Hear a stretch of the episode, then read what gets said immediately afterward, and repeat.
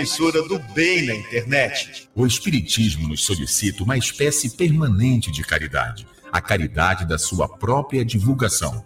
Emmanuel. www.radiofraternidade.com.br 24 horas ligadas em você com uma programação diversificada.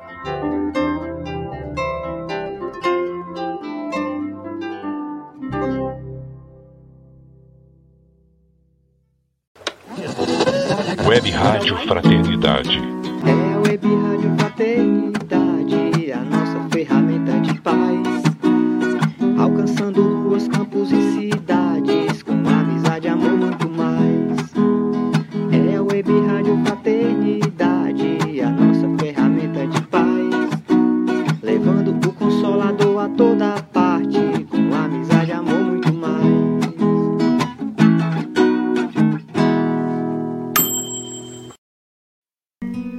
sempre em contato com o bem. No site e no aplicativo da Web Rádio Fraternidade, você encontra orações diárias, palestras e estudos que te sintonizarão com os ensinos do Cristo.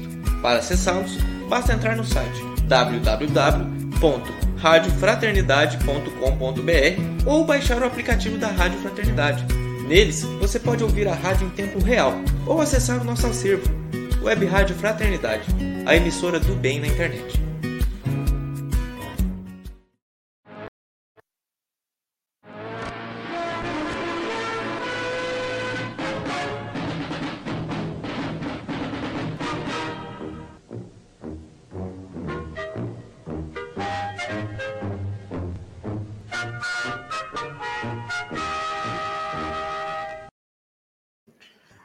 Olá, internauta, ouvintes da nossa emissora do bem, a nossa web rádio Fraternidade. Nós estamos começando a edição número 124 do nosso Pinga Fogo. Que alegria receber você aqui hoje, mais uma vez, segunda-feira, dia 12 de setembro de 2022, para mais uma edição desse programa. É com muita alegria que a gente realiza ele. Deixa eu aproveitar aqui e já chamar o Jorge Alarra, porque a Divina já está se posicionando aqui. Jorge, seja muito bem-vindo. Boa noite para você. Olá, Rubens. Boa noite, Sâmia Awada Elahá. Boa noite para você que nos assiste de Curitiba. Boa noite, Divina. Boa noite, Rubens. Semana passada eu fiz o programa e fui para Curitiba. E essa semana eu já voltei para Porto Velho e já estou aqui de novo. Passei a semana lá em Curitiba com a Sâmia. Passou rápido, né? Passou rápido demais. Quero dar o meu boa noite, muito especial também, para os nossos companheiros, a Ana Elise da Silva, que está conosco, a Elisa Souto Maior, a Glodete Sosnoski, que também está com a gente, Daniel Vitor e Camila Ferraz, de Juiz de Fora, em Minas Gerais, aí do seu ladinho, que também está ligado no nosso programa dessa noite. Olha aí, Marcão, do Rio de Janeiro, Marcos Fonseca também está conosco.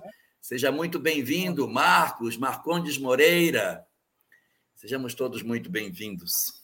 A Divina vai dar uma boa noite para todo mundo. Ela não ouviu nada, mas ela vai dar boa noite, que estava assim, não estava ligado. Ela falou assim: Eu não estou ouvindo nada. Falei, é, tá desligado.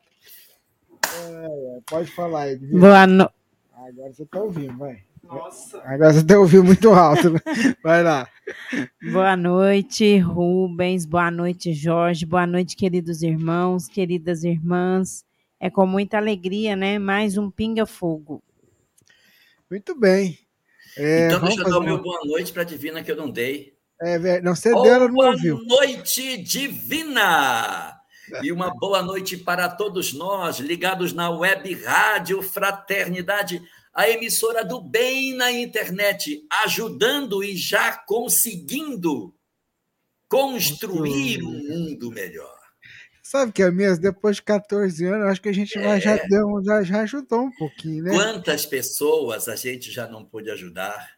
É verdade. É Quantas verdade. lágrimas foram enxugadas, né? Quantas consolações. Nossa, isso, isso, isso é verdade, é verdade. E ó, vou te contar que é do mundo inteiro. Hoje mesmo a gente amanheceu recebendo uma mensagem de uma, de uma irmãzinha nossa lá na Itália.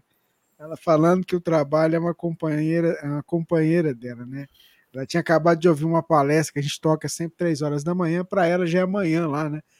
É madrugada pra gente aqui, mas é amanhã dela lá. Falando que é a companhia dela, ela mora sozinha com dois cachorrinhos. É muito legal isso. Muito bacana. Ô Jorge, vamos fazer a nossa prece? Vamos agradecer demais a Jesus a oportunidade que ele nos concede de nos reunirmos aqui mais uma vez para fazer esse nosso singelo trabalho de perguntas, respostas, de uma mensagem de otimismo, de consolo aos corações espalhados pelo mundo. Permita, Jesus, que a gente continue sendo, ou pelo menos se esforce para ser esse teu instrumento para levar esperança aos corações, utilizando como base a tua mensagem consoladora. Permita que o nosso querido irmão Jorge possa ser o teu instrumento a cada palavra que ele for transmitir, esclarecendo as dúvidas ou trazendo uma palavra de consolo ao coração amigo, amiga, ele possa também ser seu portador. Em teu nome, Senhor, sob a tua proteção, a proteção desses enviados que nos assistem e são seus instrumentos também, Senhor, nós iniciamos o trabalho da noite.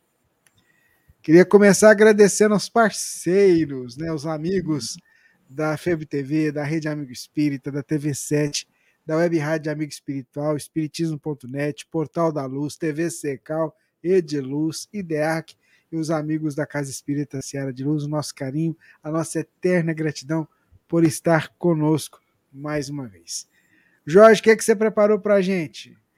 Ah, eu, em homenagem aí a esse nosso momento de poesia, eu resolvi trazer uma poesia de Maria, de Maria Dolores, que eu gosto muito.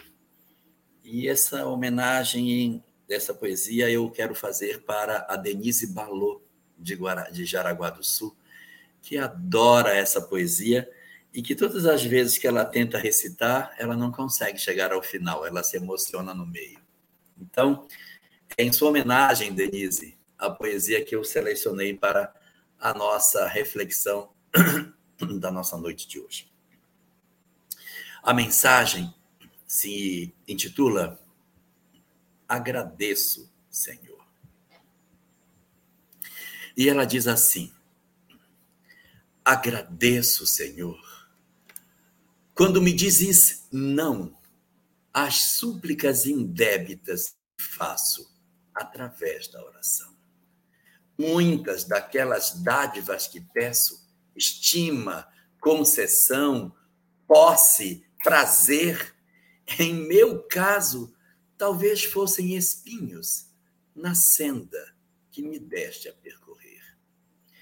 Outras vezes, imploro-te favores entre lamentação, choro, barulho, mero capricho, simples algazarra que me escapam do orgulho.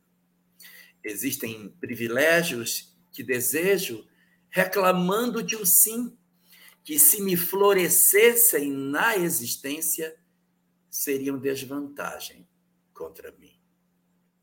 Em muitas circunstâncias, rogo afeto, sem achar companhia em qualquer parte, quando tu me dás a solidão por guia que me inspire a buscar-te. Ensina-me que estou no lugar certo, que a ninguém me ligaste de improviso e que desfruto agora o melhor tempo de melhorar-me em tudo o que preciso. Não me escutes as exigências loucas. Faze-me perceber que alcançarei além do necessário se cumprir o meu dever. Agradeço, meu Deus, quando me dizes não com o teu amor, e sempre que eu te rogue o que não deva, não me atendas, Senhor. Maria Dolores. A psicografia é de Chico Xavier. Muito bem, Jorge. Linda, né? Maria Dolores. Fantástico. Nosso carinho para a Sâmia, se Deus quiser, em breve, ela está com a gente aqui também. Né? Nosso carinho. Seu lugar está garantido aqui com a gente, viu, Sam? Esse momento é muito importante. vamos lá, vamos então para a primeira pergunta. Vamos. É, Jorge, vamos lá. Pode um espírito que na hora de nascer e morrer, lá na frente os pais resolverem adotar e ser esse mesmo espírito que morreu quando ou ele nasceu anteriormente? Foi uma pergunta que chegou para a gente aqui.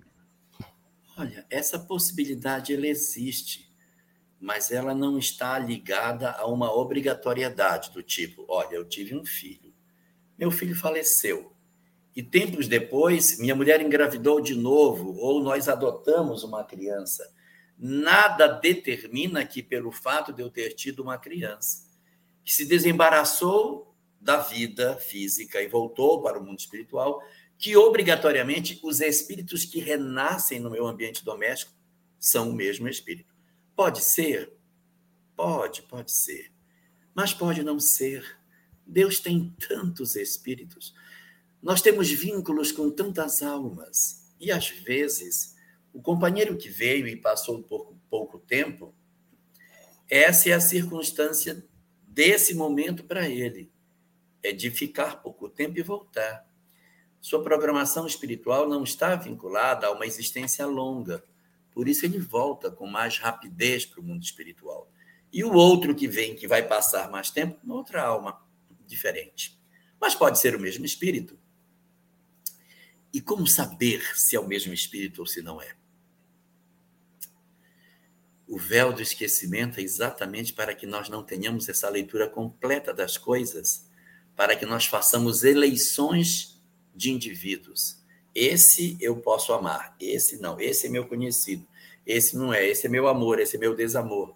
Para que nós não façamos esse tipo de eleição daqueles que conosco convivem, o véu do esquecimento abranda de maneira muito intensa essas nossas percepções, deixando uma pontinha muito suave dessas coisas que às vezes permite que alguns de nós consigamos até perceber se o indivíduo é o mesmo ou não.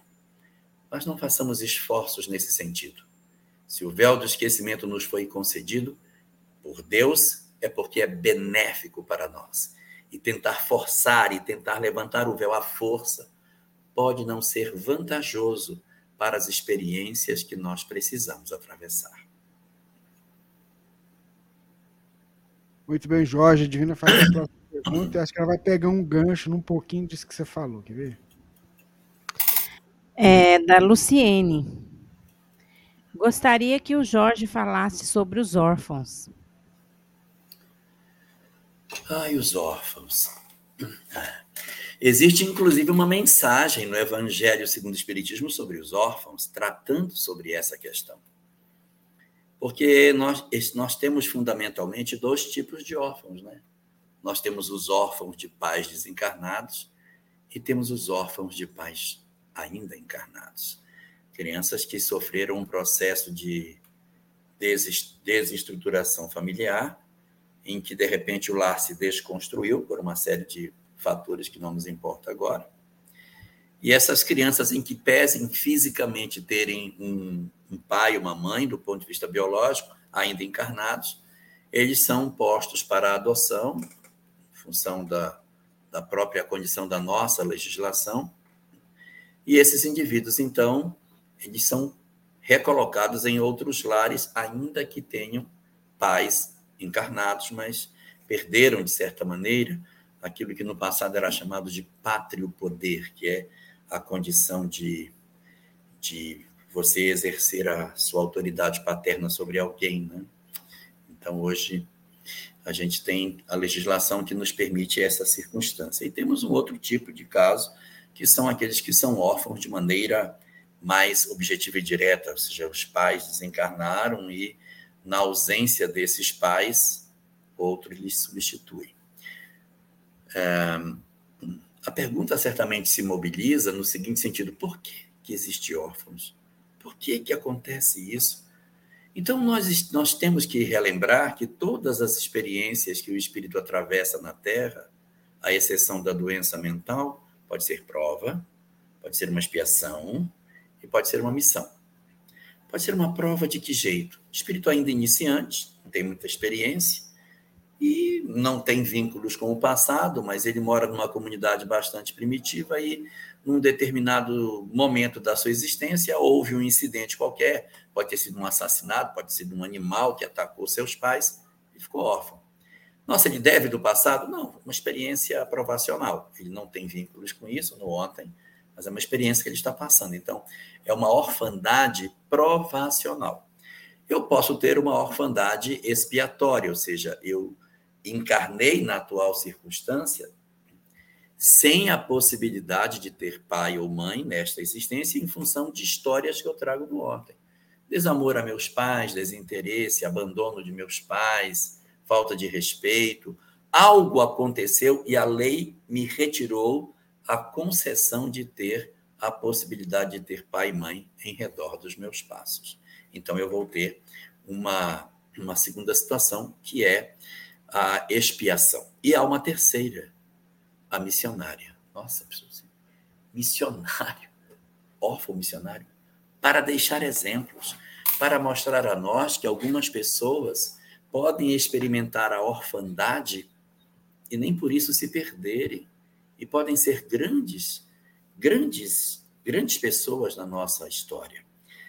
Nós temos o iniciador do islamismo, Muhammad, a quem nós gostamos de chamar de Maomé,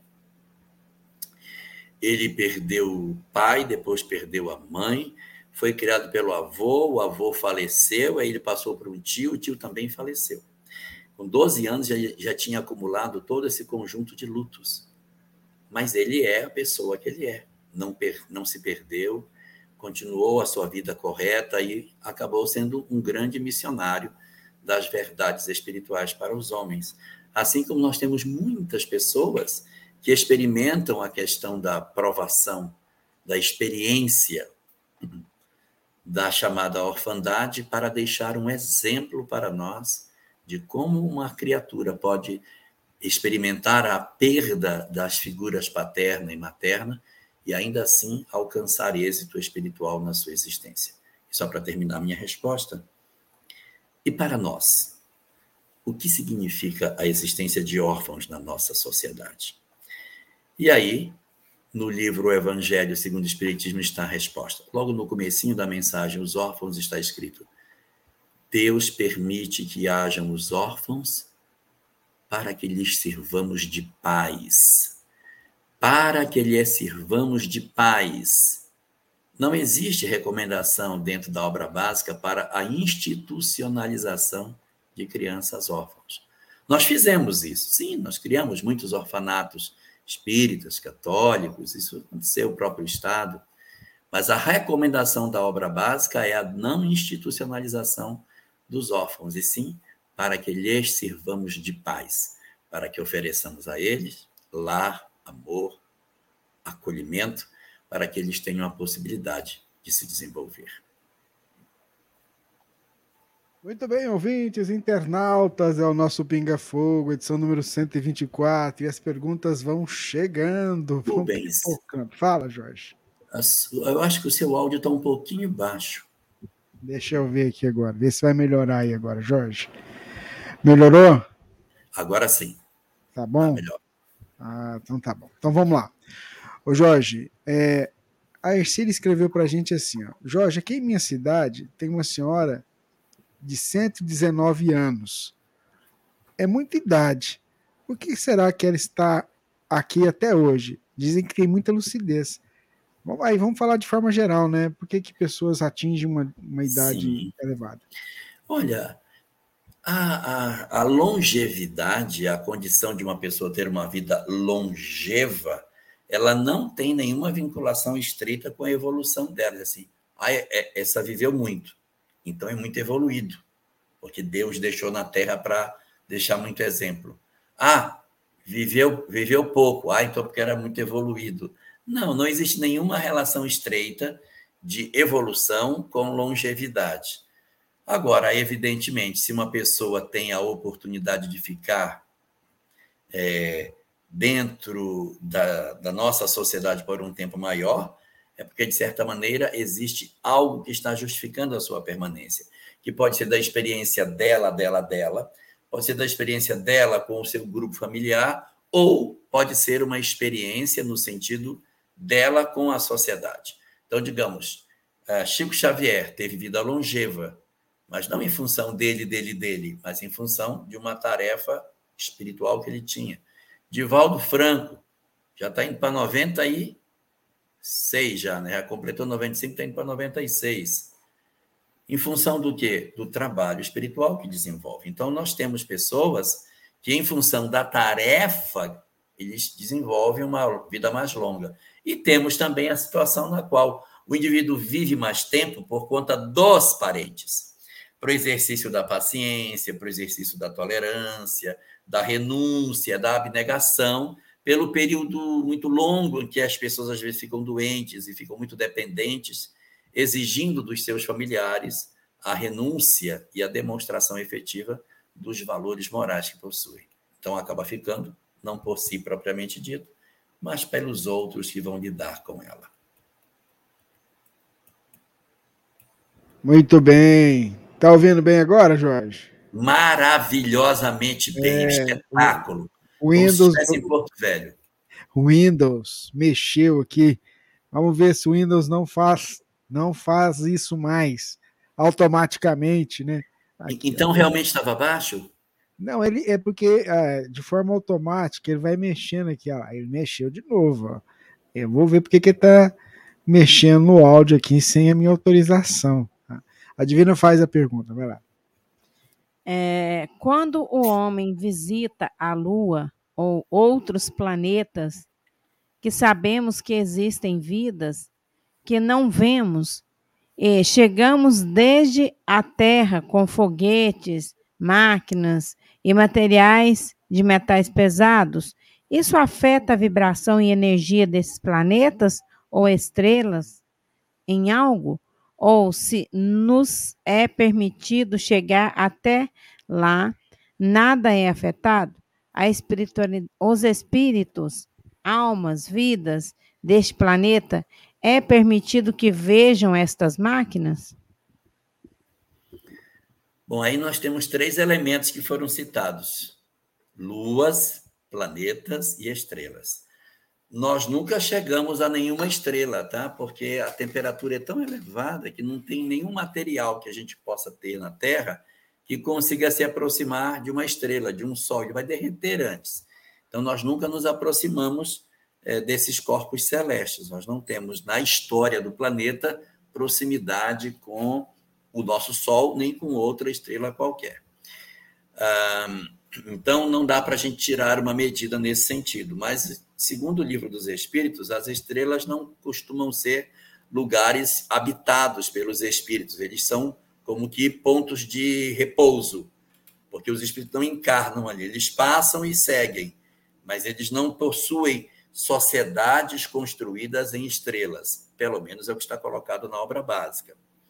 Sobre no, o nosso satélite, o nosso único satélite, que é a Lua, nossa única Lua, que se chama Lua, é, nós já tivemos algumas incursões nesse planeta e nós não sabemos, na verdade, tudo o que aconteceu por lá. Existem muitas hipóteses, muitas teorias conspiratórias de que teriam acontecido algumas coisas. A gente não sabe, porque aquilo que nos é publicado é o que nos é publicado e não o que de fato possa ter acontecido. Então a gente ouve e guarda, mas a gente não tem convicção das coisas. Não? A gente não pode bater o martelo de maneira efetiva com relação a essas questões. Com, com respeito aos planetas, que esses são bem mais típicos para a encarnação dos espíritos, em função do próprio processo de aproveitamento desses corpos celestes, o que nós temos de informação é que não necessariamente a forma de vida que a gente vai encontrar em outros lugares precisa ter a mesma densidade e a mesma estrutura orgânica que a Terra possui. Nós temos aqui na Terra uma estrutura de vida apoiada no DNA, que é uma proteína fosfatada em forma helicoidal, uma multiplicidade de vida impressionante, animais e plantas tão diversos, mas a estrutura de vida é toda a mesma. É sempre a mesma estrutura de DNA, aquela mesma hélice, tudo sempre a mesma coisa. Então, a gente só tem um, um modelo, ainda que seja muito diverso, a gente só tem um modelo de vida aqui. E nada garante que em outros lugares do universo a vida não tenha se organizado de uma outra forma, em cima de uma outra proposta de organização biológica. Então, nós, não, nós podemos sim chegar nesses mundos e não perceber essas entidades que ali estejam. A razão está a dizer que nas comunidades mais evoluídas que a Terra, aonde a densidade dos corpos é menor, aonde a nossa condição de evolução já é bem mais adiantada, os corpos são mais sutis e, evidentemente, há uma possibilidade muito menor de interferência dos nossos equipamentos nas estruturas desses mundos que a gente enxerga o aspecto daquele bloco rochoso de um planeta e a sociedade não está exatamente nessa estrutura que a gente está vendo. Mas em condições de planetas que possuam sociedades ainda mais atrasadas, mais densas, mais próprias da nossa condição evolutiva, é mais provável que haja uma influência, sim, porque as densidades são assemelhadas, as estruturas são parecidas. Então, ao nós nos aproximarmos dessas estruturas de outros planetas com civilizações mais atrasadas, existe uma chance maior de haver uma interferência nas sociedades que sejam de padrão evolutivo assemelhados aos nossos. As mais evoluídas sentem menor sentem menos a influência das nossas, da nossa presença e das nossas máquinas. Muito bem, Jorge, ouvintes, internautas que estão acompanhando conosco o programa Pinga Fogo. A gente vai então para a próxima edição, a, próxima pergunta. Deixa eu pegar ela aqui, Jorge. É... É, gostaria que o Jorge é, explicasse sobre o número de encarnados na Terra. Sabemos que a população é muito maior hoje do que no passado. A, a, explicação é já, que já tivemos várias encarnações sem que a Terra fosse tão populosa, é porque antes a expectativa de vida era menor, o que, o que possibilitou que encarnássemos várias vezes na Terra, ou também devemos considerar, considerar que essas várias encarnações não foram só aqui. É o Luiz Antônio. Ô, Luiz Antônio, boa noite para você. No livro, no livro Entender Conversando, de Emmanuel, através de Chico, eu acho que é a pergunta número 5. Não lembro agora o número. Mas é no livro, no livro Entender Conversando que é um livro de perguntas e respostas a Emmanuel, lá é perguntado quantos espíritos são vinculados ao planeta Terra. E lá, nesse livro, ele fala de 20 bi, eu disse 20 bilhões de espíritos. Mas a gente tem outras literaturas que falam de 30 bilhões. Afinal, quem está certo? É 20 ou é 30 bi? Ah, gente, sei lá se é 20, se é 30, porque isso não é uma coisa fechada não é uma coisa fechada. A questão 76 do Livro dos Espíritos diz que os espíritos são os seres inteligentes que habitam o universo. E sem questões à frente, na questão 176, é dito que os mundos são solidários entre si. Então não dá para a gente dizer assim, olha, você é da Terra, você não é de outro lugar, você vai ficar aqui e tal. Os espíritos têm uma certa predileção por planetas, mas eles podem, evidentemente, transitar de um para o outro, embora possuam um vínculo maior com um determinado orbe, mas nós não somos propriedade da Terra. Então, se um espírito vem e diz são 20 bi, e o outro vem e diz que são 30 bi, pode ser 20, pode ser 30, porque isso de uma hora para outra pode mudar. Nesse período agora de transição planetária, chegou uma quantidade muito grande de entidades, não assim que vai mudar bilhões, mas chegou uma quantidade expressiva de espíritos para ajudar no processo da transição, ao mesmo tempo em que as portas dos porões do mundo espiritual também foram abertas e uma, quantidade imensa de entidade perturbada também está convivendo conosco. Mas sua pergunta não tem nada a ver com isso, a pergunta tem a ver com a população. Estou colocando isso para você ver que existe uma quantidade muito grande de espíritos. Então, se a Terra já teve 1 bilhão, 2 bilhões, 4 bilhões, 5 bilhões, 6 bilhões, tá, hoje está indo para 8 bilhões, Qual é o problema se eu tenho 20, se eu tenho 30? E se precisar de mais, tem mais espírito por aí, é só trazer para a Terra. Então, o aumento populacional do planeta não determina nada com relação à fragilização do conceito da reencarnação. Você levanta um ponto que é muito interessante, que é a expectativa de vida. É verdade. A expectativa de vida do homem no passado era muito baixa. E as pessoas, para chegarem à idade adulta, era bem mais difícil, porque era uma doença, uma guerra, uma peste, uma coisa qualquer. Lá as pessoas desencarnavam, mortalidade infantil muito alta. Então, nós tínhamos sim uma, um giro muito grande reencarnatório no planeta. E um segundo fator é que o tempo entre duas encarnações era mais largo, porque eu vou agora, a população é pequena, você tem que esperar uma oportunidade para vir. Hoje, a gente tem uma população maior. Então você diz: opa, agora o tempo entre duas encarnações diminuiu. É, diminuiu.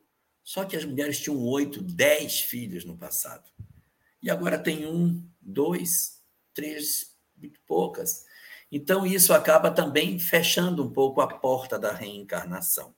E aí você vai encontrar um giro muito mais rápido, famílias muito maiores, tempo de encarnação mais distante e os espíritos tendo um processo de aprendizado até mais lento. À medida que a humanidade se alarga em termos de população, os espíritos passam mais tempo, as encarnações tornam-se mais longas, porque o tempo de expectativa de vida aumenta, mas ao mesmo tempo eu tenho muito mais úteros para poder as crianças renascerem, para estarem na Terra, e isso acaba promovendo a possibilidade de um reencarne mais expressivo de espíritos. Em síntese, o crescimento populacional não encontra guarida na lógica espírita para justificar algo com relação à reencarnação. Continua sendo plenamente razoável e o crescimento populacional não interfere na lógica do fenômeno dos renascimentos. Muito bem, Jorge Elahar, ouvintes e internautas que estão conosco, acompanhando o programa. Divina vai trazer para a gente a próxima pergunta, Divina. Minha filha, de 19 anos, de um tempo para cá, tem tido sonhos com uma menina da idade dela. Essa menina é amiga. E no mesmo sonho aparece um rapaz que persegue e tenta levar essa menina. No último sonho, que foi essa semana, ela ficou muito assustada e veio me contar chorando. Diz que acordou abrindo a porta do quarto como no sonho e, se, e sentiu a mão e a presença do rapaz. Esse rapaz é do mal? Será? É o espírito, né? Certo, que ela estava sonhando. Será que é o obsessor? Ela voltou, ela voltou para a cama chorando e começou a orar. Agora tem medo de ver o rapaz de novo. E ele só aparece dentro do quarto dela. Ontem foi dormir no meu quarto com medo. O que você aconselha fazer, Jorge? Muito obrigado pela atenção. Amo este programa. É, eu fiquei só com uma dúvida. Pare, é, ela diz que a moça que o rapaz tenta capturar e levar é da idade dela. E outra hora fala menina. É uma menina, uma criança ou é uma moça da idade dela? Não, ela sonha com uma menina da idade dela. Pronto, uma menina Essa... é uma moça. Ela tem 19. É, isso, é uma moça, né? Então, a moça que ela sonha tem a idade dela. E o rapaz tenta capturar o rapaz persegue essa, essa menina. E certo. depois esse rapaz aparece, assim, um espírito, né, no quarto dela. Tá. OK. Muito bem.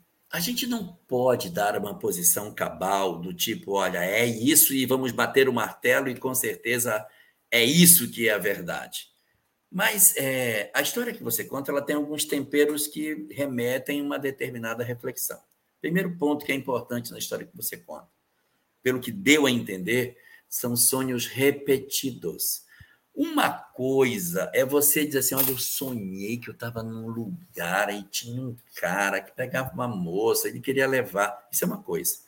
Outra coisa é assim: eu venho sonhando com uma certa frequência, com a seguinte história. E a história, ela se repete no sonho.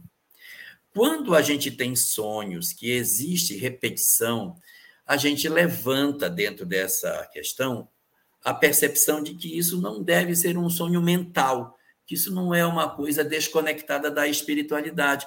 Porque se é um sonho que se repete, a lógica está a dizer que sim, essa história, por se repetir, ela está ligada a experiências reais que quem está sonhando está é, teria vivido ou está vivendo.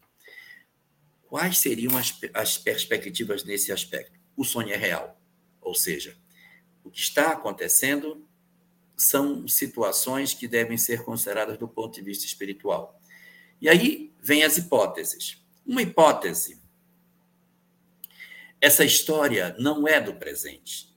Essa é uma história do passado, é um experimento já vivido, uma ocorrência que está armazenada na memória dela. Então, vamos dizer que no, no, seu passado houve essa história de alguém que foi tomado por outro alguém, que levou, e isso deixou marcas muito profundas em sua filha, enquanto espírito que é. Hoje, essa entidade que realizou esse ato se aproxima dela. Quando a entidade se aproxima dela, a simples presença da entidade evoca as lembranças daquilo que teria acontecido. O fato do sonho ser repetido é um indicativo de que não é uma ocorrência do agora, não é uma coisa que esteja acontecendo agora. Por exemplo, ah, eu tenho sonhos repetidos com o mesmo espírito mas aí ele vem, me leva num local, me leva no outro. Então, são experiências do presente, porque são experiências diferentes com a mesma entidade.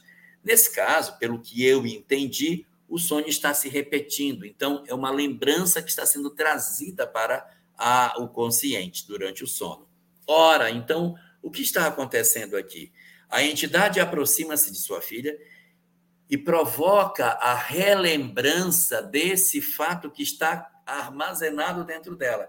E ela vive as emoções novamente, em função da simples aproximação dessa entidade. A menina que ele persegue pode ser outra pessoa que sua filha assistiu, viu, pode ser alguém que tem uma vinculação com a história dela.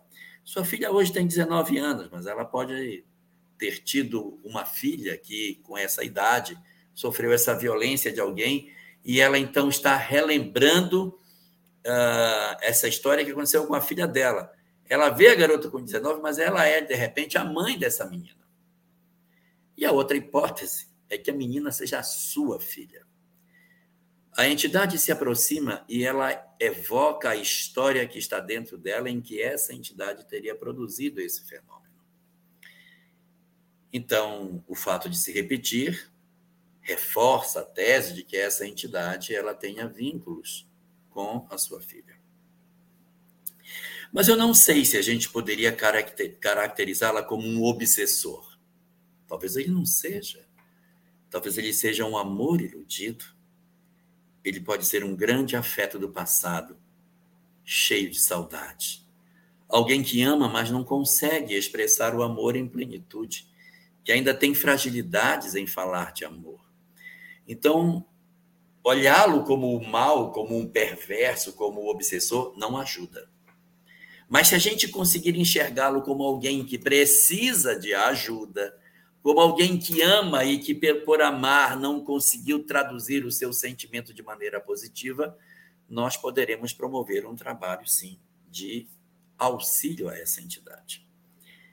De que maneira? Culto do Evangelho no lar. Realizar o culto do Evangelho.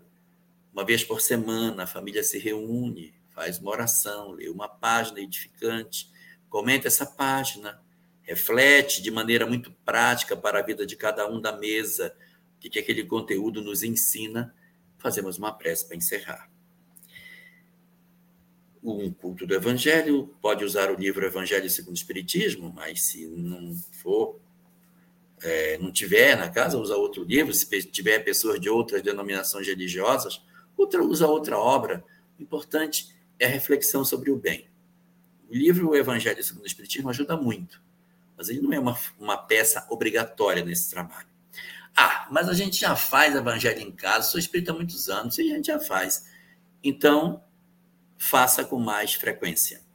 Não tão longo, mas estimule sua menina de manhã ou à noite, ao deitar, que é quando ele mais aparece, antes de dormir, uma leitura e uma oração para harmonizar o lar.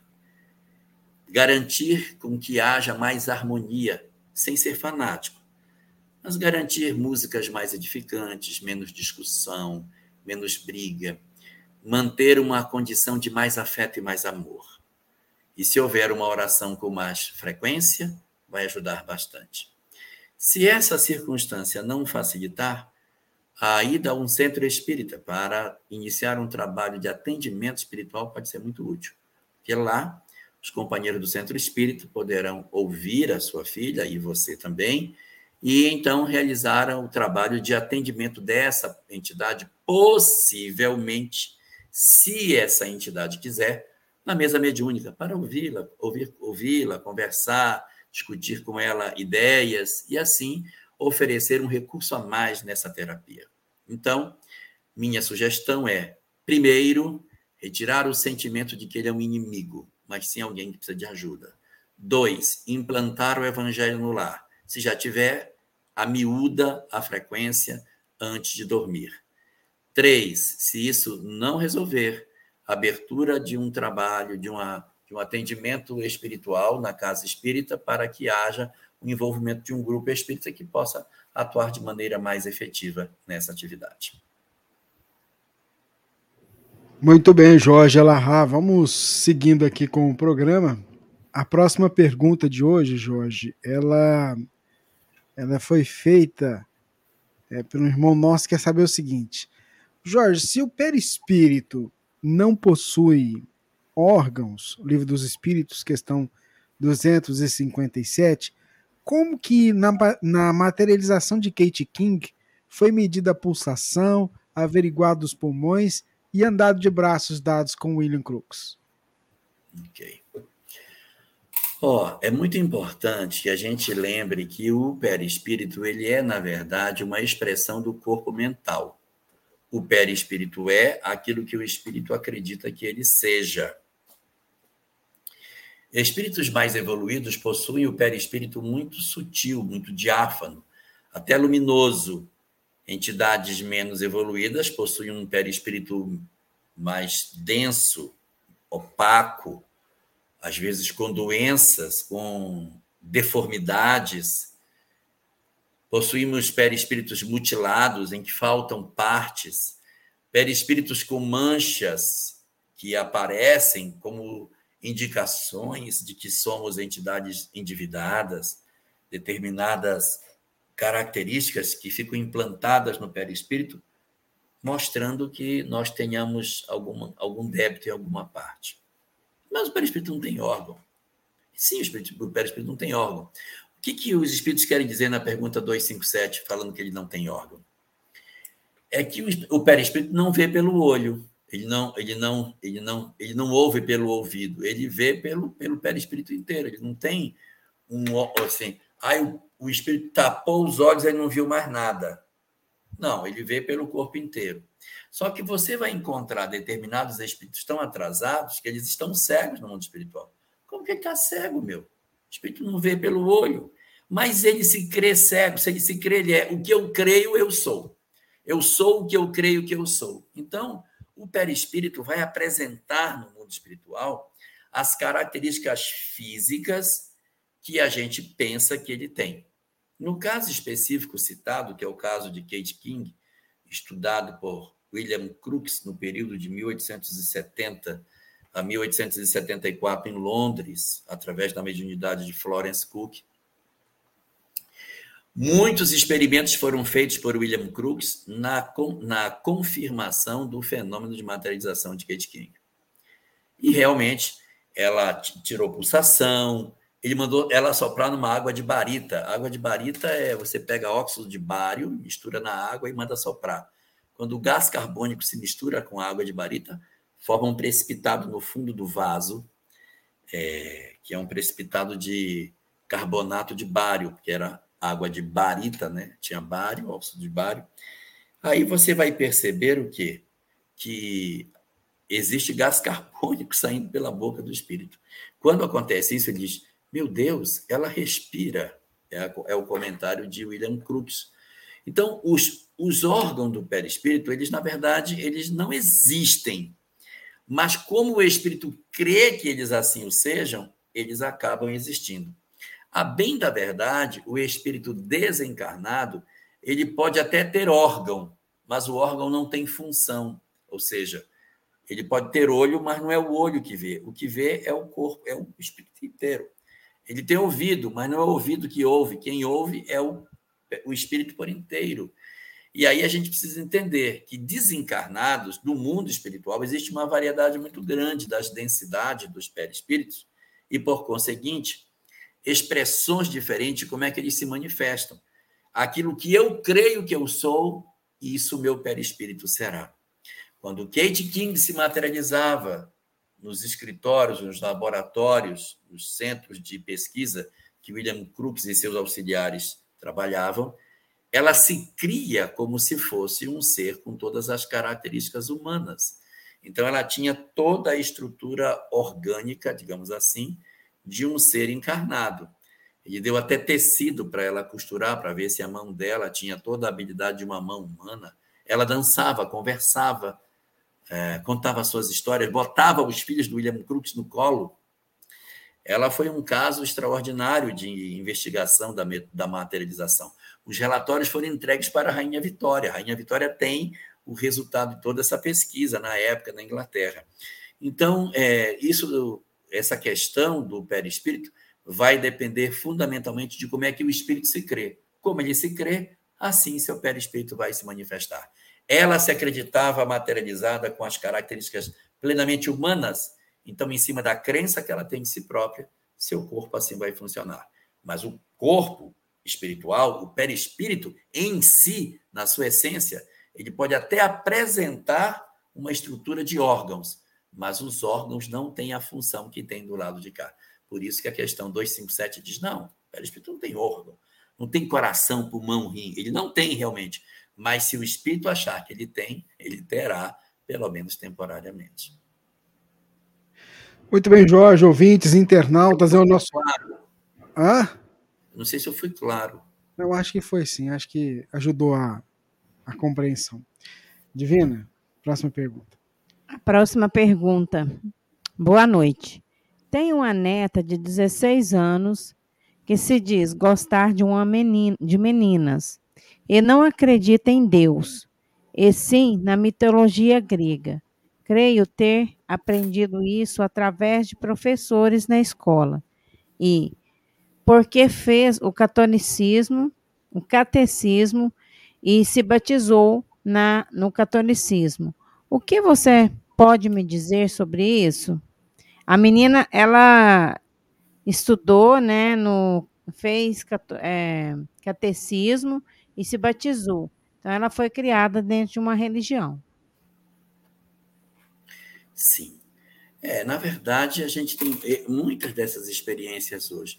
Eu mesmo tive no meu grupo de ESD um, uma pessoa que ele era ele era pagão. Disse, não, eu, eu acredito nos deuses do Olimpo. Então, eu acredito naquela, naqueles deuses ali, eu, eu, mas ele participava do ESD e tal. E a gente respeitava a posição dele e, e às vezes eu conversava, pedia, fala um pouquinho de como é que, como é que você enxerga isso, para tentar entender como é que ele via determinados fenômenos. E assim também é, existem muitos jovens hoje que estão na busca de uma singularidade nas suas existências. Nós temos um mundo com muita gente e as pessoas estão atrás de uma identidade, de uma singularidade.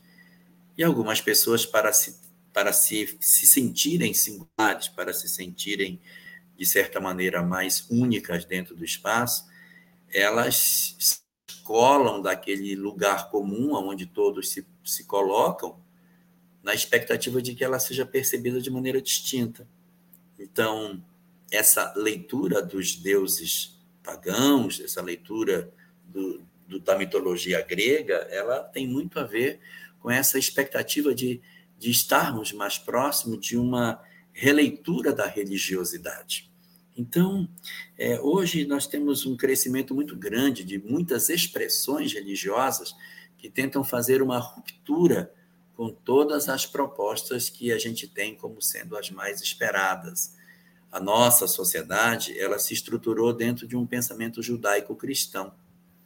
Havia muitas culturas sobre a Terra, mas aqui vigiu para dar as linhas mestras da organização da sociedade do Ocidente é a mescla da cultura judaica com a cultura cristã. Foi essa que se difundiu. Então, nossa sociedade está toda estruturada dentro desse modelo. E, de repente, essa sociedade judaico-cristã não está se adaptando ao que ela tem vontade de ser, de viver, de experimentar. Então, ela procura uma outra expressão de religiosidade que para ela lhe seja mais confortável, onde ela possa exercer a sua relação de culto a uma divindade, sem as amarras que a gente encontra dentro da leitura judaico-cristã, que possui as suas maneiras bastante particulares de enxergar a vida, de ver a família, como é que devem ver os homens. E às vezes na mitologia grega ela encontra mais flexibilidade nesse sentido. Agora, acaba sendo um instrumento para validar determinadas experiências que o indivíduo está atrás. Isso, no fundo, no fundo, lá na raiz de todas as coisas, é um clamor por ajuda. E essa ajuda que você, como avó, pode fazer, não pode ser recriminando, criticando, debochando. Se você fizer isso, aí ela se afasta mais. A gente tem que sentar e se fala como é que é, me conta como é que funciona e tentar entender e valorizar o que ela pensa.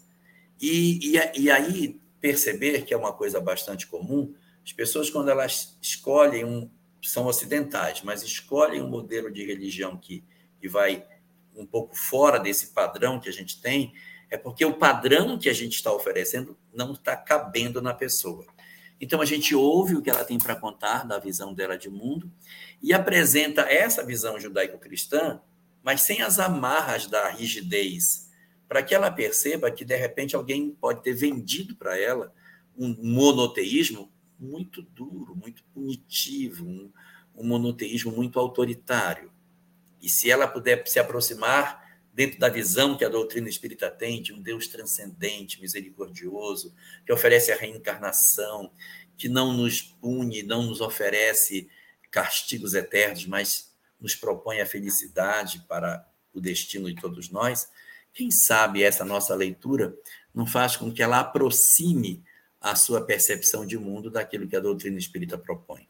Minha sugestão para você é: número um, não condene a opção que ela fez. Dois, considere que isso é a busca de alguma forma de espiritualidade que agasalhe as suas expectativas de vida sem sentir traumas. E ofereça para ela a possibilidade de ouvir. Sente com ela para ouvir. Oh, mas que interessante! E como quarto ponto, mostre a doutrina espírita, sem impor e sem dizer que a dela está errada, mas num diálogo religioso em que a gente coloca as peças na mesa e fica olhando. Olha, interessante isso que você falou. Então, isso aqui também é interessante. E faz isso ficar muito saboroso, para ela poder se aproximar de uma ideia monoteísta sem as amarras duras que muitas vezes as doutrinas cristãs apresentam para os seus fiéis.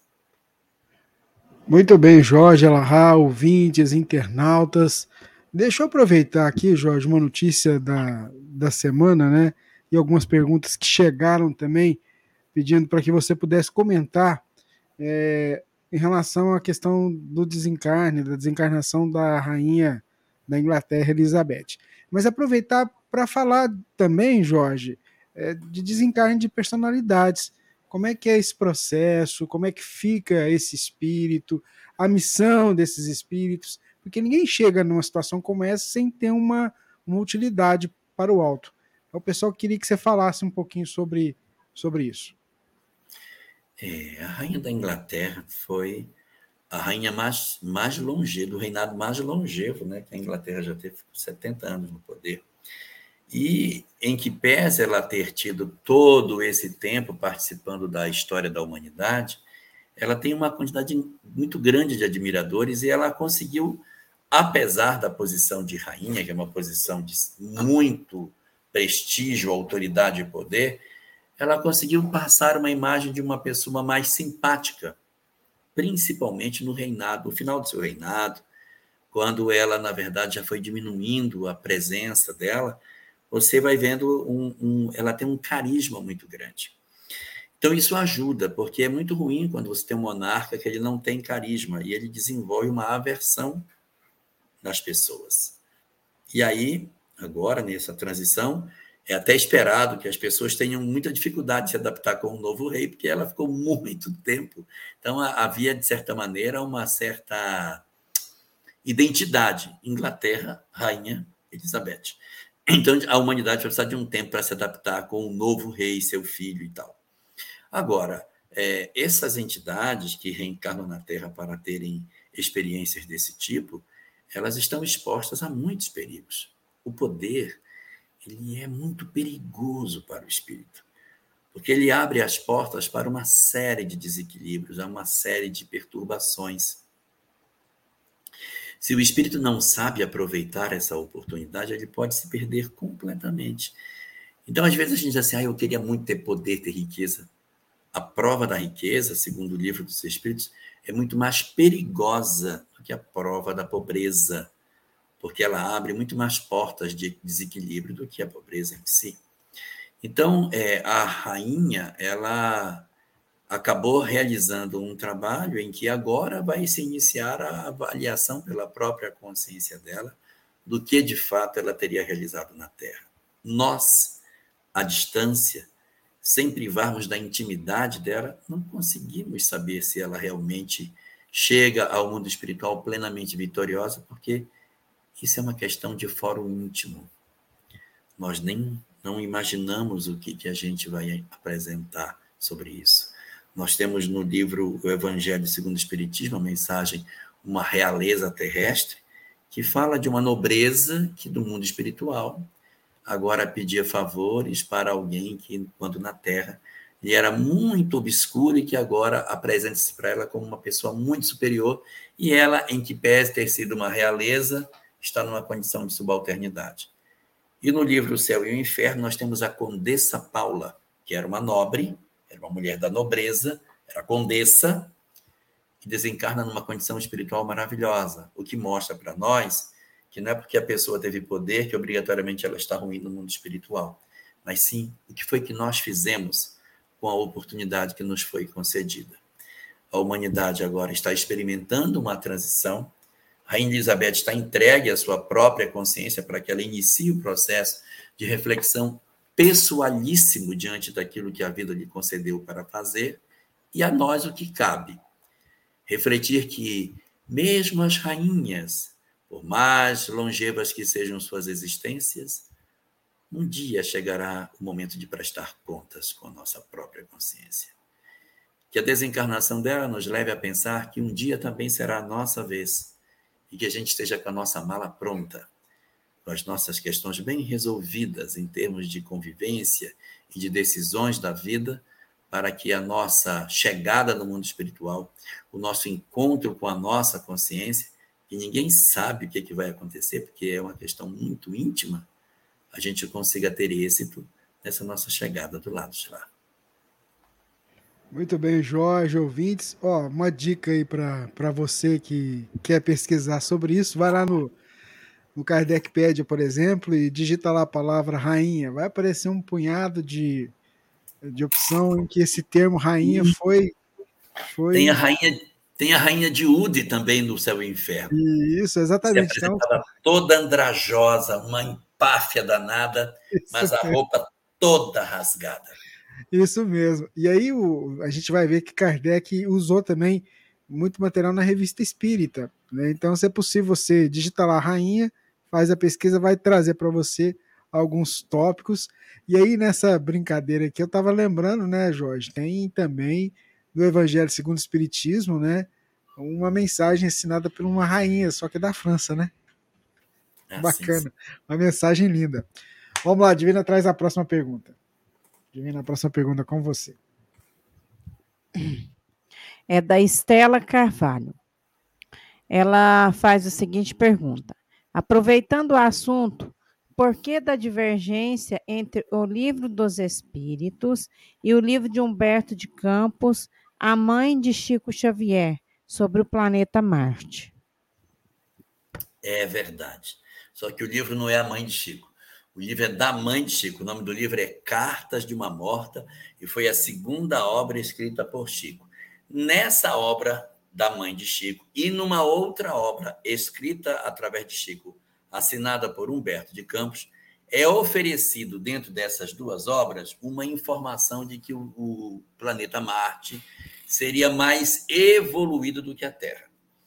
Quando a gente consulta o livro dos Espíritos, não tem nenhuma pergunta que fale disso. É uma nota de rodapé, tem um asterisco e tem uma nota de rodapé lá embaixo. Nessa notinha de rodapé coloca que Kardec faz uma observação. Segundo os Espíritos, é, Marte seria inferior à Terra e Júpiter lhe seria superior.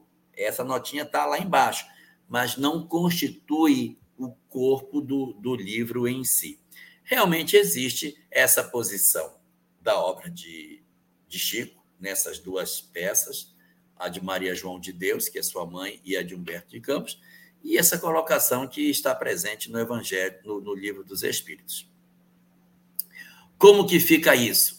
Nós temos que aguardar a universalidade dos ensinos dos Espíritos. A doutrina espírita é uma doutrina progressiva. Então, se no futuro alguém dissesse, não, nós conseguimos comprovar que isso é assim, assim será. Até porque saber se a vida na Terra, em Marte, é mais ou menos evoluída do que a nossa, não vai mudar as nossas condições aqui. Não vai resolver a nossa convivência doméstica. Mas a gente vai aguardar para ver o que, que vai acontecer. Nas pesquisas naturais que a ciência vai fazer, tem uma expedição para Marte a acontecer em breve tempo, talvez a gente venha descobrir algumas coisas. Agora, Será que eles vão contar para nós tudo que eles descobrirem que tem lá? Ou será que a gente não vai receber todas as informações que eles conseguirem coletar? É possível que a ciência guarde algumas informações para eles para evitar um processo de histeria da humanidade se nós soubéssemos tudo que eles sabem. Então, nada garante que a gente vai ter isso com a visita a Marte. Mas, até que essa data chegue, a gente guarda essas informações e fique esperando o que, que vai acontecer no futuro. Muito bem, Jorge Elahá. Vamos lá, vamos para uma próxima pergunta. Você viu quem faz aniversário hoje, né? Não? Não? Então depois você olha no chat privado aí, depois a gente vai conversar. Mas vamos seguindo aqui para a próxima pergunta aqui. Viu aí? Ah, é? É. Daqui a pouco você fala. Vou deixar. Tá deixa, deixa em suspenso. Deixa em suspenso. Ô, ô Jorge, a Aline está acompanhando a gente e ela tem uma dúvida, que é a seguinte, ó.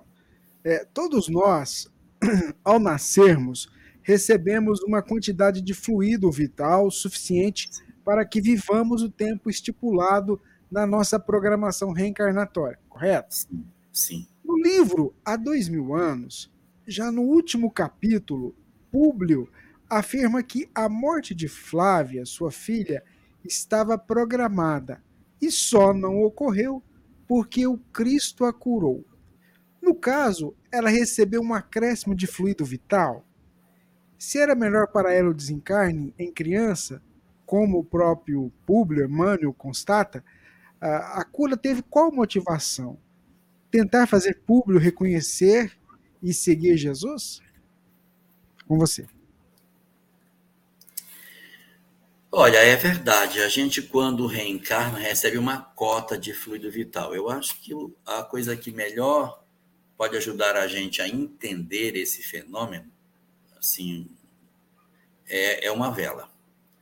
Né? Então, quando a gente nasce, é como se a gente recebesse uma vela para que a gente usasse durante a vida. Tem uns que recebem uma vela enorme, bem comprida, outros recebem uma vela pequenininha. Mas é, essa vela, essa quantidade de fluido que a gente tem, é que vai ser queimado durante a existência física. À medida que eu vou vivendo, à medida que eu vou experimentando a existência, eu vou como que queimando esse fluido, ele vai diminuindo, diminuindo. Se eu ficar velhinho, velhinho assim, que nem o Rubens, já bem velhinho, aí a, a vela vai, vai, se apaga pela exaustão dos, dos, dos órgãos, né? Os órgãos chegaram à exaustão dos fluidos e aí a pessoa desencarna apagando-se. Mas isso não significa dizer que uma pessoa que vai encarnar na Terra e que vai desencarnar aos 20 anos de idade tem cota de fluido para 20 anos. Não. A gente não pode pensar assim. Olha, meu filho reencarnou e aos 20 anos ele desencarnou. Então ele veio com cota de 20. Não. Ele pode estar programado para 20, ter todas as condições para 20, mas vir com uma cota maior. Ué, mas por quê, pelo amor de Deus? Se ele vai desencarnar com 20, porque bota muito? Porque a vitalidade do indivíduo está exatamente na quantidade de fluido. Se uma pessoa que vai desencarnar aos 20 anos reencarna com fluido para 20 anos, quando ele chegar com 20 anos, ele não sai nem da cama. Os órgãos estão com falência múltipla. Ele já não consegue, nem, não tem mais o tônus vital. Ele perdeu a capacidade, é, como é que eu posso dizer? Capacidade de vitalidade do corpo à medida em que foi acontecendo dentro dele esse gasto do fluido. Então, se uma pessoa está plenamente forte, saudável, é atleta e sofre um acidente e desencarna, e o programado era, era desencarnar com aquele período, ela desencarna cheia de fluido vital. O fluido vital dá vitalidade ao indivíduo, mas ele não determina que ele se extingue quando a vida termina. Uma coisa é certa: se ele se extinguir, os órgãos entram em colapso por isso que a gente, quando fica velhinho, velhinho, a gente já começa para o rim, para o pulmão, coração. Olha, não está mais funcionando isso. Tá? A, a, pressão não regula mais. O que, que é isso? O fluido tá. É quando a vela está só o pavio no fundo do pires, dando aqueles sustos assim, vai apagar, aí volta. Já é o finalzinho do fluido. Mas quando a desencarnação acontece, ela acontece mesmo que o indivíduo esteja repleto de fluido. Uma referência boa para isso é o capítulo 13 do livro Obreiros da Vida Eterna, o desencarne de Dimas, em que ele desencarna ainda com resíduos de fluido vital, que são dissipados pelos mentores logo após a sua desencarnação, por mérito do desencarnante. Nem todo mundo merece essa condição. Muita Muita gente desencarna e permanece ainda dotado de fluido vital. Bom, mas o caso específico é o de Flávia, né? Tá aí Flávia, que estava prevista para desencarnar. Sim, mas ela estava prevista para desencarnar como criança, mas ela não estava com cota de fluido só para a criança, ela podia ter uma cota de fluido para mais tempo e desencarnar quando criança. Não é necessário que essa cota seja exatamente assim. Mas a sua colocação também é verdadeira é plenamente possível que você reabasteça de fluido vital indivíduos que tenham tido uma programação para desencarnação mais cedo. Dou aqui o exemplo de Chico Xavier. Segundo aquilo que as obras espíritas comentam, Chico deveria desencarnar bastante jovem. Mas ele foi tão exitoso na produção das suas obras que novas cargas de fluido lhe foram oferecidas até os 92 anos, quando ele desencarnou, mostrando para nós que a gente gasta por um lado, mas a gente pode receber por outro. Talvez a representação numa vela não seja tão boa como de uma lamparina de óleo, né? Que a pessoa vai usando, aí o óleo vai acabando, aí alguém vem e coloca óleo de volta e a lâmpada volta a pegar vitalidade novamente. Então, sim, os espíritos podem reabastecer, você pode pegar um caso desse no primeiro capítulo do livro Painéis da Obsessão, em que aparece um processo de é, transferência de fluido para revigorar uma pessoa, para dar a ela uma moratória de um tempo, naquele caso lá do livro é de cinco anos, para que o indivíduo pudesse ter mais vitalidade por um período maior. estaria previsto para desencarnar, mas recebe o fluido. Tá, e qual era o objetivo dessa cura? Sensibilizar público. Sua filha doente e em processo já bastante avançado de possível desencarne, sensibilizaria o público para que ele quebrasse o orgulho dele e pudesse procurar Jesus e pedisse para que ele a curasse.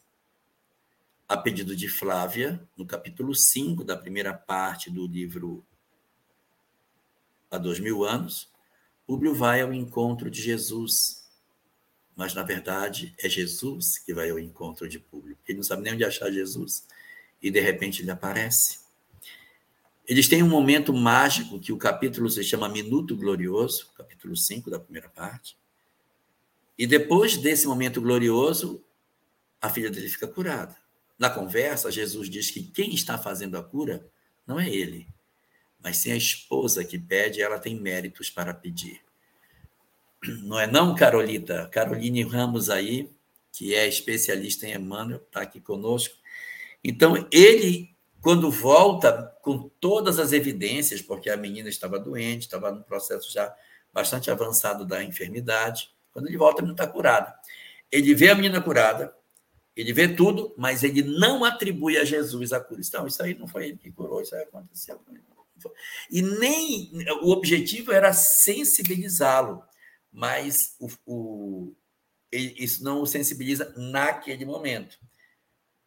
Lívia foi a grande articuladora para que ela merecesse a cura, mas o objetivo era atingir público.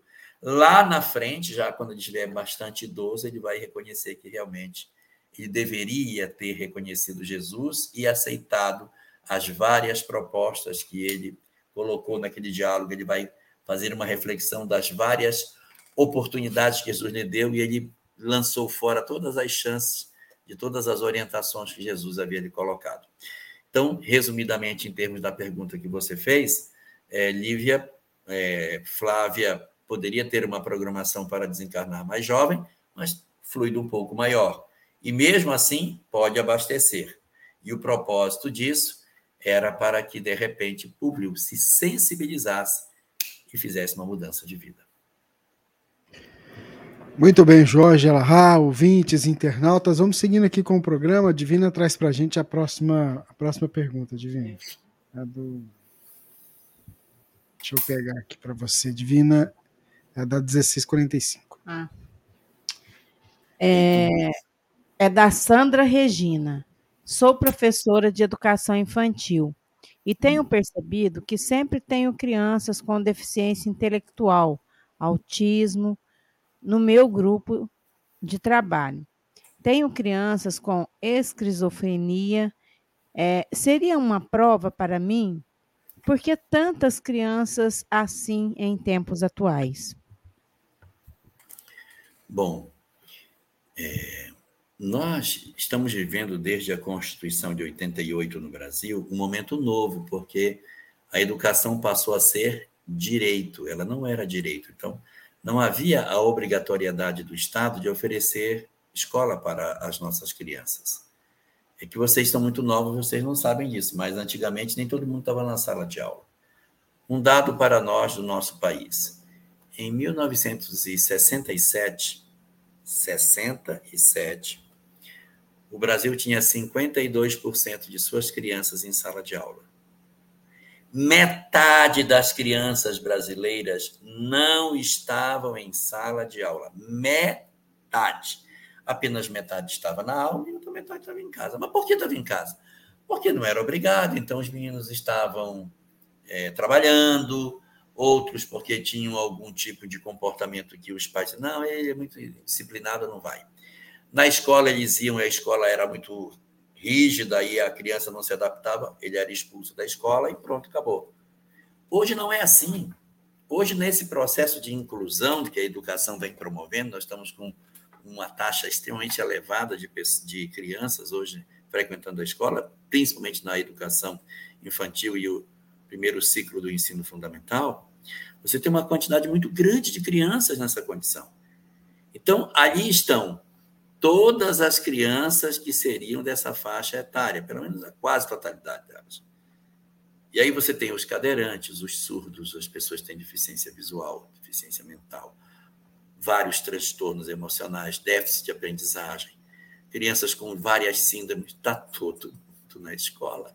A escola hoje ela está enxergando um conjunto de indivíduos que ela antes não conhecia. Por quê? Porque eles não estavam na escola, estavam em casa. As pessoas não levavam para as escolas os filhos que tinham alguma dificuldade. Hoje, em função da inclusão, está todo mundo em sala de aula. Aí eu estou vendo que existe criança com TDAH, TDAH tem criança que tem problema de esquizofrenia, problema de autismo, nas suas várias condições do espectro autista. Eu tenho uma série de, de fenômenos distintos acontecendo em função da largueza do conjunto de indivíduos que a gente tem. E em 1967, para ser mais exato, em 1970, nós éramos 90 milhões, 90 milhões em ação, nós éramos 90 milhões. Hoje nós somos 212 milhões. Então, a humanidade, né, o Brasil dobrou a população e a escola dobrou mais uma vez a quantidade que tinha, metade foi para todos. Então, nós ampliamos quatro vezes o número de alunos que a gente tinha no passado.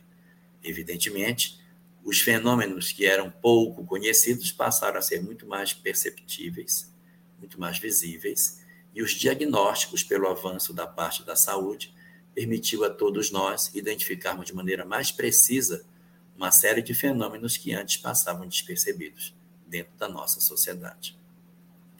Com relação a, a essa experiência para você, não considere como punição, considere a oportunidade que você está tendo de poder oferecer a essas crianças a sua compreensão porque elas são integrantes do sistema educacional brasileiro. Se elas não estivessem com você, elas estariam na mão de outro professor. Então, que bom que eles estão na sua mão, que consegue ter um olhar diferenciado do que de repente passar na mão de uma outra pessoa de menor recursos emocionais e que poderia contribuir menos no atendimento de inserção de todas essas crianças que você citou. Ok, Jorge, ouvintes, internautas, vamos seguindo aqui com o Pinga Fogo de hoje, edição número 124, é 12 de setembro de 2022. Aniversário de quem mesmo? Alta ah, pois é, eu estava vendo aqui, né, que é da Alta de Souza. É, tanta é. coisa, né? O pessoal até pediu para você falar um pouquinho da Alta de Souza.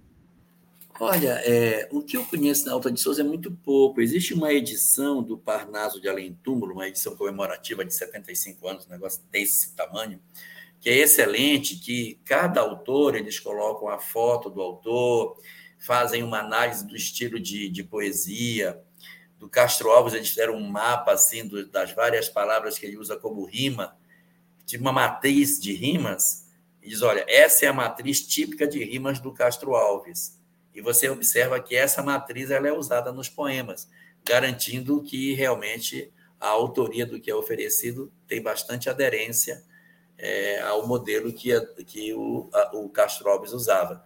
E ele vai mostrando como é que é Casimiro de Abreu, como é que é o Cruz e Souza, os vários autores espirituais que fazem essa obra, eles são trazidos, é feita uma análise técnica da produção deles e tem uma biografia.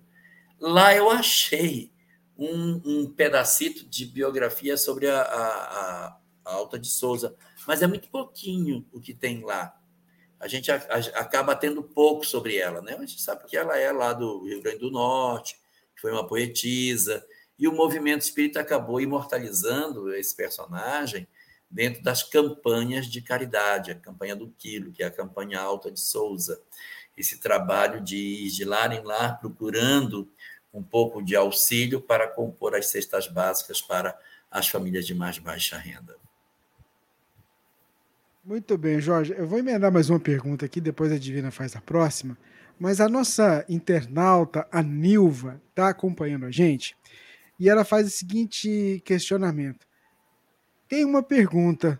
Por que, que algumas pessoas me perguntam assim: você é espírita kardecista? Existe diferença? Existe diferença? É o questionamento da Nilva, Jorge.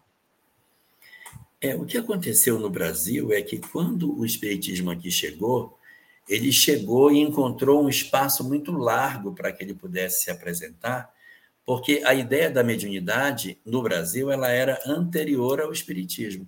Diferentemente de outros países em que existe um cristianismo, mas a ideia da comunicabilidade com os espíritos ela não é uma coisa muito divulgada, muito difundida. Existe muitas desconfianças e até descrenças sobre a comunicabilidade com os chamados mortos. No Brasil aconteceu o contrário. Quando a doutrina espírita chega na segunda metade do século XIX para se implantar no Brasil, ela encontra um país que tem na comunicabilidade dos espíritos uma prática muito comum. Mas em função do quê? Da presença dos africanos no nosso país. A presença do elemento afro na estruturação da nossa sociedade trouxe para nós essa naturalidade com o fenômeno mediúnico. É por isso que o Espiritismo consegue mais facilmente andar dentro do, do espaço brasileiro, porque não é tão insólito pensar na história de uma pessoa conversar com um espírito, que a mediunidade se estabeleça, porque era muito comum, era muito corriqueiro na nossa sociedade a prática da mediunidade. Então, como o espiritismo ele vem trazendo a ideia da prática mediúnica, vem falando de mediunidade e da comunicabilidade com os espíritos, então, na hora que esse fenômeno acontece, eu tenho um outro fenômeno aqui, que está fora da doutrina espírita, que também fala de mediunidade e que também fala de comunicabilidade com os espíritos, mas não é espiritismo, mas fala de mediunidade também. E quando isso tudo estava surgindo, no, na virada do século XIX para o século XX, tudo foi conceituado com o nome de Espiritismo. De que maneira? Espiritismo é a doutrina que as pessoas falam com os mortos. Todas as expressões que apresentavam-se naquele período em que os espíritos poderiam se comunicar com as pessoas, independente do método usado, fosse dentro de um culto afro, fosse dentro das linhas que existem dentro do misticismo, das várias formas de comunicação mediúnica é, até distante do pensamento de Allan Kardec, mas é, trabalhando a mediunidade, exercendo essa mediunidade sem uma proximidade maior com o conteúdo espírita, todas essas expressões elas foram rotuladas com o nome de espiritismo. E os espíritas da época, para que se justificarem em relação a isso, passaram a adotar uma nomenclatura que não está prevista dentro da, do Código kardeciano, que é se definir como espírita kardecista. Não, porque eu tenho espírita de mesa branca, eu tenho os espíritas umbandistas, eu tenho os espíritas é, do candomblé. Então, as pessoas passaram a se designar como espíritas em diversas expressões religiosas que existiam. Aqui na Amazônia, nós temos uma série de, de cultos indígenas que também se apresentam como centro espírita, mas eles não são necessariamente vinculados a Allan Kardec. Foi por isso que muitas pessoas passaram a usar essa denominação. Não, eu sou espírita, mas sou espírita kardecista, para querer dizer que ela não era do culto afro, que ela não era daquele chamado mesa branca, que não tinha outras expressões relacionadas com a mediunidade distante do pensamento de Kardec. Hoje é, isso está bem mais pacificado, Hoje as pessoas já recorrem menos à definição de espírita para outras denominações. Elas já dizem de maneira mais direta: não, eu sou um bandista. Ah, não, eu sou eu sou é, do, do, do chá fulano de tal. Então, quando as pessoas já começam a se identificar assim, o espiritismo fica mais tranquilo para poder ser, não, eu sou espírita e espírita só tem uma denominação. A gente não tem, a rigor, do ponto de vista técnico, subdivisões de espiritismo alto e baixo, espiritismo não existe. Espiritismo é aquilo que está contido na obra de Allan Kardec. E antes que alguém diga, nossa, mas é muito, muito ufanismo, né? Pessoas dizem, não, o espiritismo é o que está comigo, não é o que está com os outros. Não é exatamente por isso, é porque foi ele que criou a palavra. Se você pegar o livro dos Espíritos, que é a primeira obra espírita, na introdução da obra ele vai dizer: para designar ideias novas, a gente precisa de palavras novas. Então, eu vou criar palavras para designar as coisas que eu trato aqui. E para designar o conjunto de ideias que tem aqui dentro, eu vou dar um nome novo que não existe. Eu vou chamar para esse conjunto de ideias que essa obra traz, vou criar o nome de uh, Espiritismo. Então, é ele que cria. Foi Kardec que disse: para o que está aqui dentro, eu vou dar o nome de Espiritismo. Isso é isso que reforça a ideia de que Espiritismo é o que Kardec pensa. Embora algumas pessoas tenham uma outra visão, que não, tudo é Espiritismo. Não. A pessoa do autor definiu assim. É como se, por exemplo, é, a Divina escrevesse um livro de visão espiritual das coisas e, e dissesse: olha, o que tem aqui dentro eu vou chamar de divinismo. Pronto, é a doutrina da divina. Então, é o divinismo. Aí, no futuro, alguém vem e diz: não, não, não, divinismo não é o que está na obra dela, não. Divinismo é isso aqui, ó. Você não pode fazer isso, porque foi ela que definiu que divinismo era o que estava dentro do livro dela. Que você pode criar uma outra, então cria outra, dá outro nome aí, diferente inventa uma outra denominação para as suas ideias. Mas na hora que Kardec diz, eu vou designar o que tem aqui dentro com uma palavra que não existe, chamada Espiritismo, é evidente que é o que tem dentro da obra dele que pode ser considerado como Espiritismo em si. E é por isso que não existe Espiritismo kardecista ou não kardecista. Existe Espiritismo. A gente aqui usa como uma espécie de pleonasmo para dar um reforço no entendimento do que é que nós estamos querendo dizer. Muito bem, Jorge. Divina faz a próxima pergunta para a gente. Divina. É, gostaria muito de pedir a vocês que transmitisse a minha pergunta ao Jorge. Então, vamos lá. Tenho sentido muita tristeza e chorado continuamente quando estou sozinha. Sinto que há muitos ao meu lado e que sofrem. O que devo fazer? É Renísia, ela fala lá de Salvador. Olha, Elísia, esse processo de tristeza que a gente passa, ele é muito comum nos nossos dias. Existe muita, mas muita gente vivendo esse processo de tristeza e que às vezes não sabe nem dizer por que que vive, o que que justifica a pessoa viver isso. Pode ser a perda de um ente querido, pode ser uma tristeza por conta da família, uma sensação de fracasso no ambiente familiar, uma doença de longa duração que nos impossibilita, a solidão de não ter com quem dividir a existência, o fracasso ou a frustração diante das nossas expectativas profissionais que a gente não conseguiu realizar, as nossas dificuldades financeiras, os nossos sonhos. Eu sonhei, criei uma loja, foi tão bacana, a loja é bem, aí deu tudo errado, fali. Então, a frustração da nossa falência. E pode ser que seja tudo isso um pouquinho misturado que faz, e pode ser que a gente não tenha nenhuma dessas características e esteja experimentando esse fenômeno de, de tristeza, de depressão. Quando ele tem uma causa objetiva, quando a gente enxerga de maneira clara por que, que é que que a gente está vivendo essa experiência, ah, a gente tem muito mais facilidade de encontrar a, a solução, porque eu estou vendo a razão pela qual esse fenômeno está acontecendo na minha vida. O problema mais grave acontece quando a gente não sabe a causa, ou seja, é uma depressão de causa difusa. Eu não sei por quê. Eu olho, olho, olho, não encontro a justificativa, mas eu tenho uma tristeza, uma sensação de tanta dor.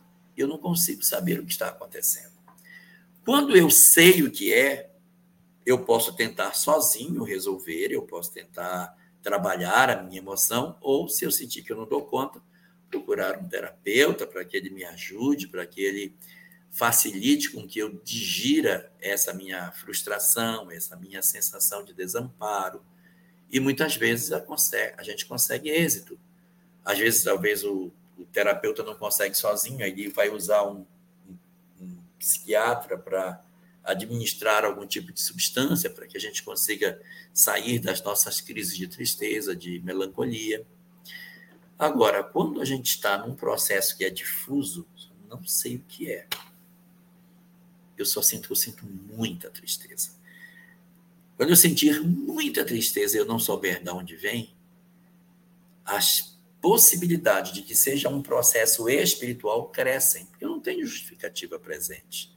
Então, ou é uma perturbação espiritual, uma entidade que se aproxima de mim e me, me traz esses sentimentos de tristeza, ou é uma combinação da minha tristeza que eu já trago do meu passado, da história mal resolvida que eu tenho, do ontem, que é potencializada, potencializada por um processo perturbador que acontece na minha vida. Independente disso ser um processo perturbador do passado ou ser alguém que de repente eu estou sentindo que é, eu estou percebendo que dá dentro de mim esse sofrimento, mas eu não enxergo uma causa objetiva, eu tenho que procurar ajuda. Nessa circunstância, a ajuda espiritual ela se apresenta de maneira muito importante.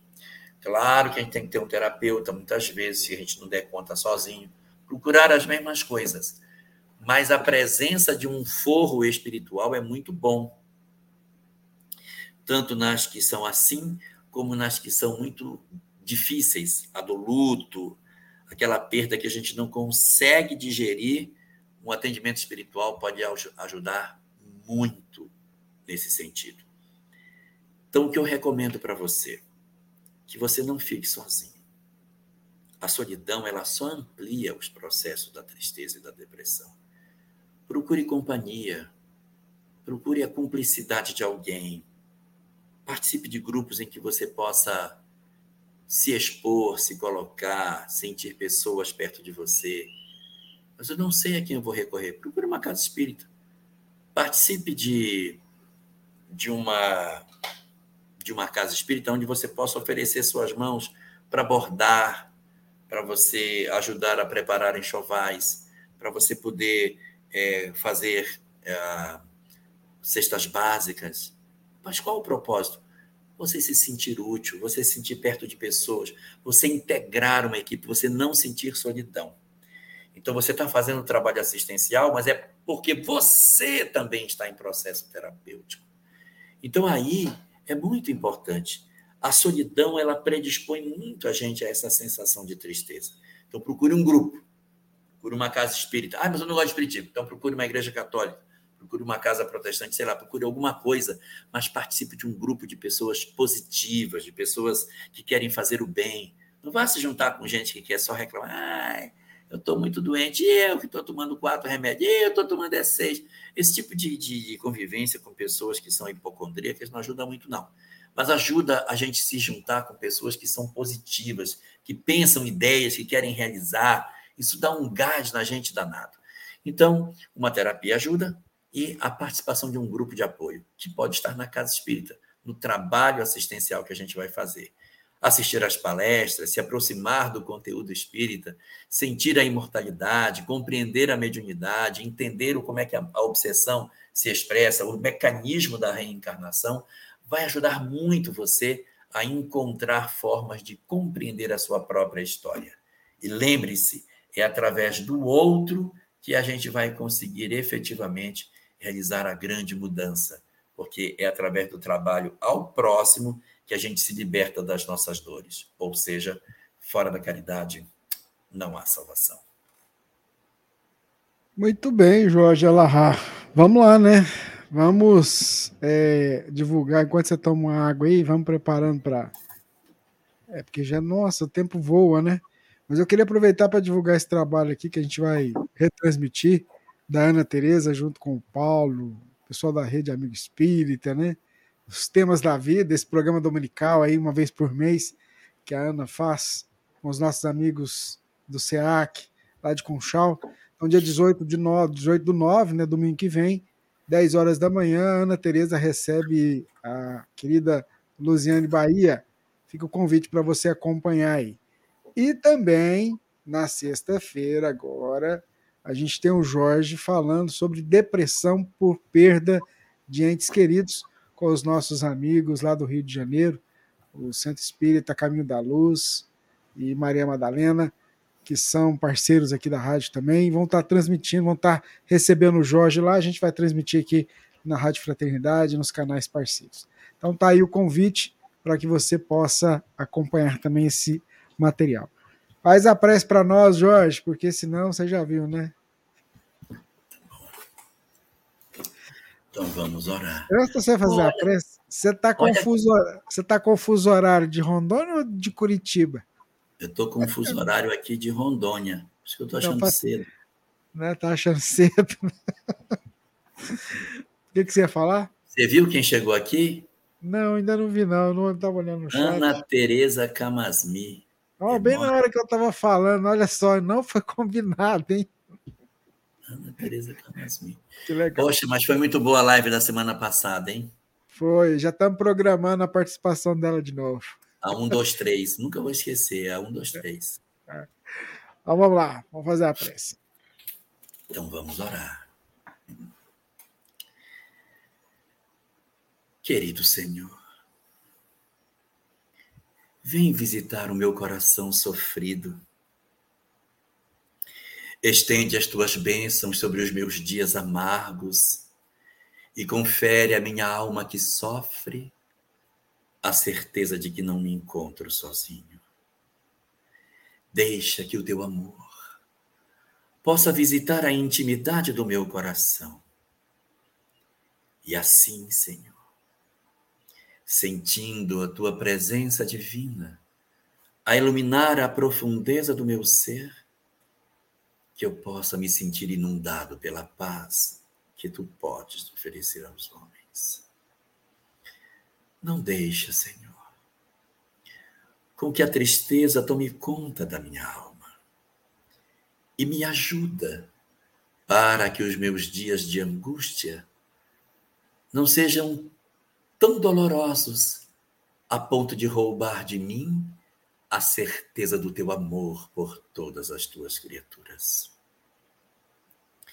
Ensina-me, Senhor, a interpretar o que já sei pela doutrina espírita e a me enxergar como sou, um espírito imortal a caminho da felicidade.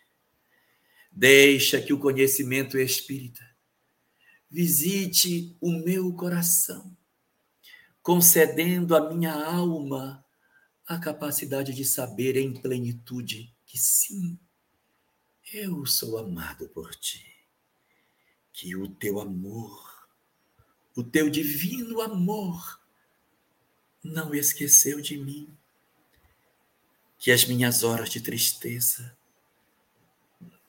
os meus momentos de solidão,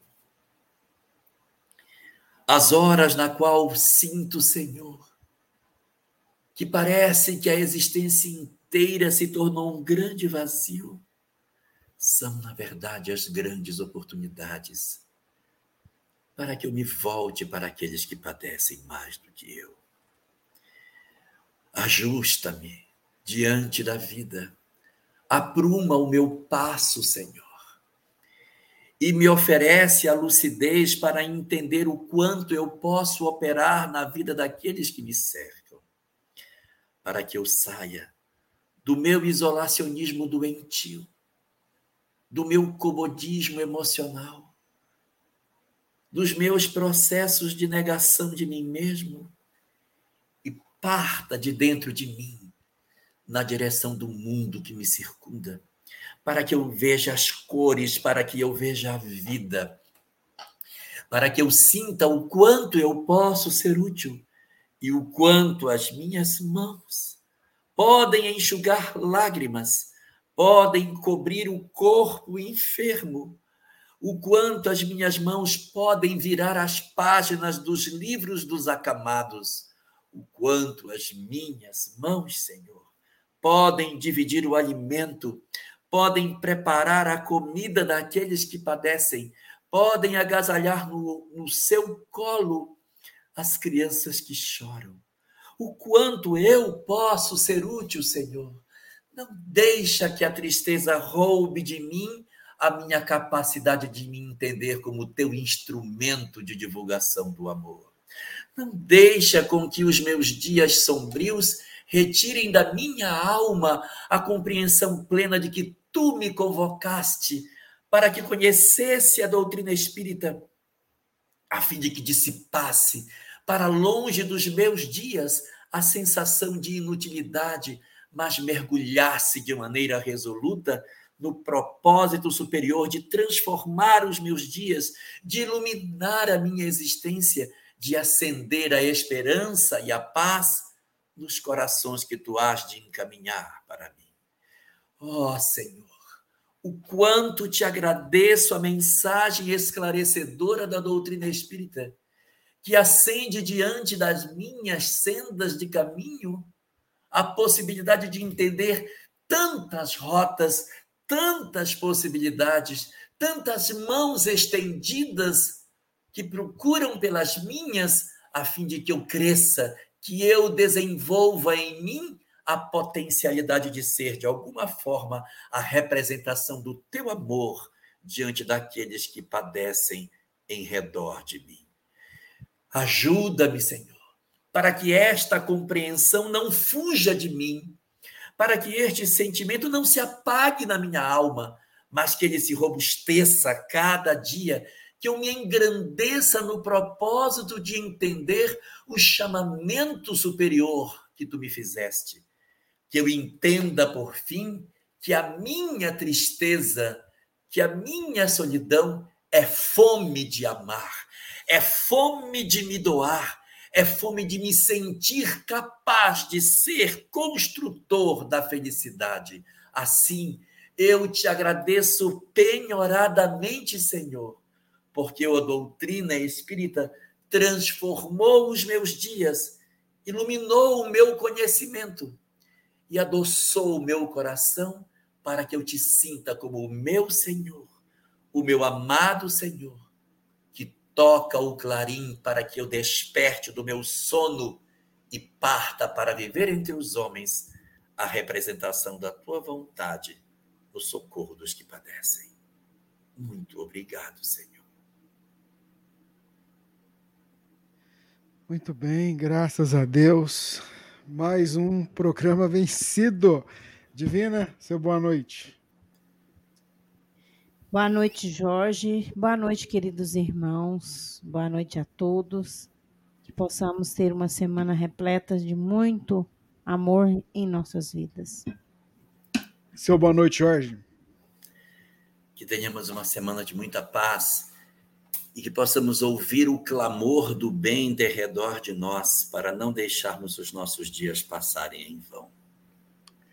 Isso mesmo, gente. Com Deus, muita paz. E se Ele permitir, semana que vem a gente tá aqui.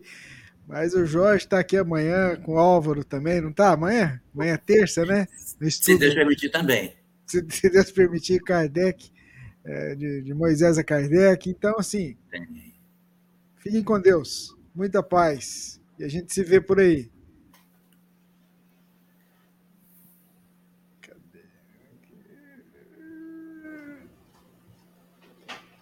Esteja sempre em contato com o bem. No site e no aplicativo da Web Rádio Fraternidade, você encontra orações diárias, palestras e estudos que te sintonizarão com os ensinos do Cristo. Para acessá-los, basta entrar no site www radiofraternidade.com.br ou baixar o aplicativo da Rádio Fraternidade. Neles, você pode ouvir a rádio em tempo real ou acessar o nosso acervo, Web Rádio Fraternidade, a emissora do bem na internet. Foi mais uma transmissão ao vivo da Web Rádio Fraternidade, a emissora do bem na internet. Web Rádio Fraternidade, a emissora do bem na internet, ajudando a construir um mundo melhor. 23 horas e 19 minutos. Você acompanha agora na Web Rádio Fraternidade um momento de palestra. Esperamos